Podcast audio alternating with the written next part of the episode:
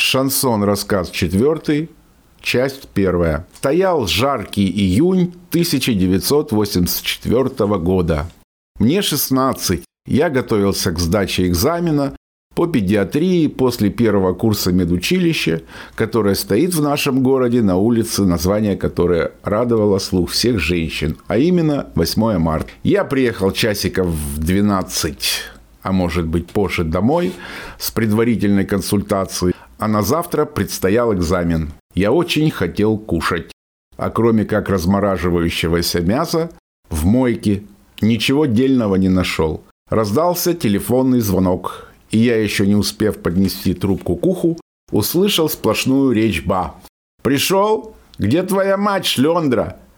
Вот я и устрою. Там на столике она должна была тебе оставить 8 копеек. Сходи в кулинарку, съешь дунганскую лапшу. Возьми двойную, там хватит. Все. Из трубки раздались короткие гудки. Вот как она так умеет. Я сгреб мелочь на карман и пошел на улицу. Напротив соседского подъезда на бордюре орлом сидел Баха. Салам, братан! Салам! Прогундосил Баха, наполовину опустив веки выделывая из себя алматинского блатного. А что, есть что? Не употребляю и тебе не советую. Ха, не советую это. Че, куда двигаешься? В кулинарию за Дунганской. Давай ты потом похаваешь. Гундел Баха дальше, но я его уже не слышал. Так как из кустов за спиной Бахи на полусогнутых вышла его опашка, бабушка.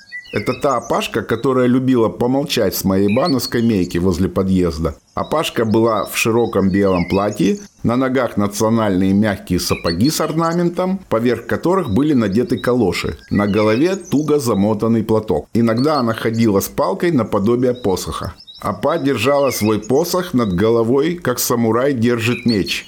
Мелкими шажками, стараясь не издавать шума, она подкрадывалась к Бахе, я расширенными глазами лупил на опашку. Самурай в калошах поднес указательный палец к губам и следующим движением ладони вниз показала мне, чтобы я молчал и смотрел на ее внука. Я послушно опустил глаза на блатного. Апа ускорилась, хрясь баку по спине. Эй, сильный ахмак, вот часовой, выйдет, сволочь.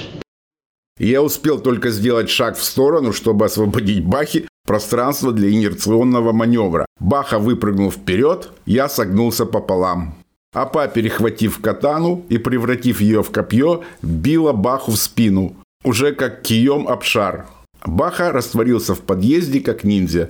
Я ушел, ничего не слыша, так как смех меня душил, из глаз лились слезы, к животу подходил Продолжение следует. Слезятся в глазах миражи